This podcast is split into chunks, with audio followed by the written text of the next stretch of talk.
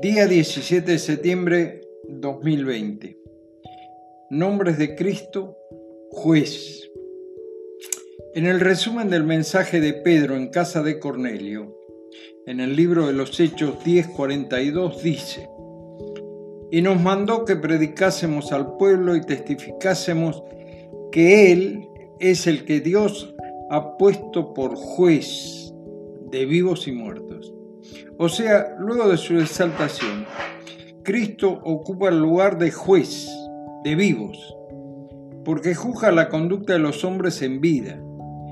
Y un día se sentará delante de toda la humanidad para ser el juez de todos los que pasaron por este mundo en toda la historia sin haber aceptado la presencia de Él en su vida.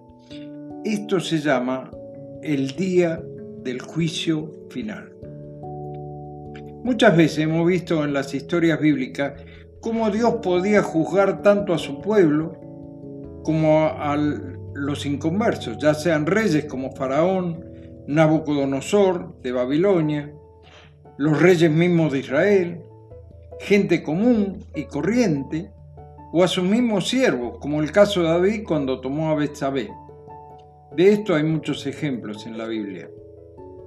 En el Nuevo Testamento se habla, por ejemplo, de un juicio de Dios sobre personas no creyentes, como el caso de la torre de Siloé que cayó sobre 18 personas en Lucas 13:4.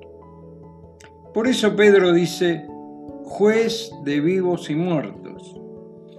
Cuando toco este tema, todos piensan en el día del juicio final, pero la escritura nos dice que hay varios juicios por delante en la historia, en la historia futura nuestra, de la humanidad. Dios puede permitir plagas, como en el caso que estamos viviendo, a un mundo que evidentemente en todo sentido vive a sus espaldas y le ha rechazado. En realidad esto es una seria advertencia del juez que es soberano y de pronto puede llamarnos la atención para que pongamos nuestra confianza en Él, para que nos volvamos a Dios. Y es evidente que estamos ante la presencia de advertencias históricas. Nuestra civilización ha sido dominada por lo que se llama la cultura o la época de la posverdad. Es decir, nada es verdad en absoluto. Vivimos tiempos tortuosos, descritos en varios pasajes del Nuevo Testamento. Pero en Romanos capítulo 1 es donde Dios se revela que ha ejecutado tres clases de juicios ante la irracionalidad del hombre, que hizo un cambio religioso. Dice Romanos 1.23 que cambió la gloria de Dios por la del hombre o de animales. El segundo juicio fue porque cambiaron la honra del sexo entre un hombre y una mujer por la inmundicia de la pornografía y la homosexualidad. Y por último, el versículo 28 da una larga lista de desórdenes pecaminosos que describen la conducta humana sin sentido, lo que estamos viviendo hoy. La inmoralidad que nos traen diariamente como el pan nuestro de cada día, los medios de comunicación, es parte del mundo en que vivimos bajo la influencia de lo que la Biblia llama el príncipe de la potestad del aire, o sea, la atmósfera del pensamiento humano. El mundo está influenciado en su manera de pensar y por lo tanto de actuar de este archienemigo de Dios. Dios puede actuar excepcionalmente ejecutando un juicio soberano aún sobre sus propios hijos, los creyentes. En la vida de la iglesia tenemos algunos monumentos históricos para que los recordemos. La gravedad de ciertos actos. Por ejemplo, Hechos capítulo 5. El terrible caso de Ananías y Zafira. Un matrimonio que cayó fulminado por haber mentido al Espíritu Santo, dice la Escritura. Habían convenido tentar al Espíritu del Señor, en el versículo 9 de Hechos 5. El Espíritu Santo dice de la iglesia en Corintios, porque el que come y bebe indignamente, sin discernir el cuerpo del Señor, juicio come y bebe para sí, por lo cual hay muchos enfermos y debilitados entre vosotros, y muchos duermen, o sea, que muchos habían muerto como un juicio de Dios. Primera Corintios capítulo 11 versículos 29 y 30. Dormir es sinónimo de muerte en este pasaje.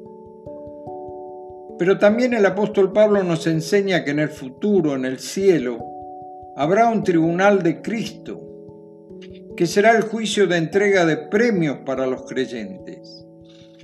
Él le llama coronas para los hijos de Dios. Le dice a Timoteo, por lo demás, me está guardada la corona de justicia, la cual me dará el Señor, el juez justo en aquel día, y no solo a mí, sino también a todos los que aman su venida. Es decir, todos los creyentes estaremos presentes en el tribunal de Cristo para recibir nuestro premio. Pero también toda la humanidad que rechazó la salvación de Dios desde Adán en adelante, estará en el gran trono blanco, en el juicio final. Esto lo encontramos relatado en Apocalipsis capítulo 20 y el versículo 11. De modo que el Señor Jesús será el juez que premiará a los suyos, pero también es el que condenará a todos aquellos que vivieron y murieron sin aceptarle durante su vida a Dios, a su Hijo que murió en la cruz y al Espíritu Santo que seguramente le habló al corazón. Nosotros como creyentes debemos adorar al Señor Jesús, porque hemos pasado un día de muerte a vida eterna por su obra. Ahora esperamos un juicio donde seremos premiados con diversas coronas, como hemos visto. Eso estaba tomado de las Olimpiadas griegas, cuando los atletas que ganaban recibían una corona, que era de a lo mejor laureles o otras hierbas. Pero oremos por todos nuestros compañeros de ruta, aquellos a quienes la gracia de Dios aún no les ha convencido de su necesidad personal de tener un encuentro con Cristo para vivir una vida nueva, de esperanza en la vida eterna, de comunión con el Dios vivo y verdadero. Pues ellos, si no se arrepienten, estarán presentes en el juicio de condenación eterna, en el juicio final. Oremos por todos nuestros queridos familiares, por aquellos que son nuestros amigos, nuestros vecinos, nuestros compañeros de trabajo, aquellos con los que compartimos la vida, para que el Señor toque sus corazones y puedan abrirlo a Cristo, para que su vida tenga sentido y vida eterna. Dice el Señor Jesús, yo reprendo y castigo a los que amo. Sé pues celoso y arrepiéntete. He aquí, yo estoy a la puerta y llamo. Si alguno oye mi voz y abre la puerta, entraré a él y cenaré con él, y él conmigo. Y al que venciere, le daré que se siente conmigo en mi trono, porque así como yo he vencido y me he sentado con mi Padre en su trono. Esto está en el libro de Apocalipsis, capítulo 3, versículos 19 al 21. Que el Señor nos ayude en este día.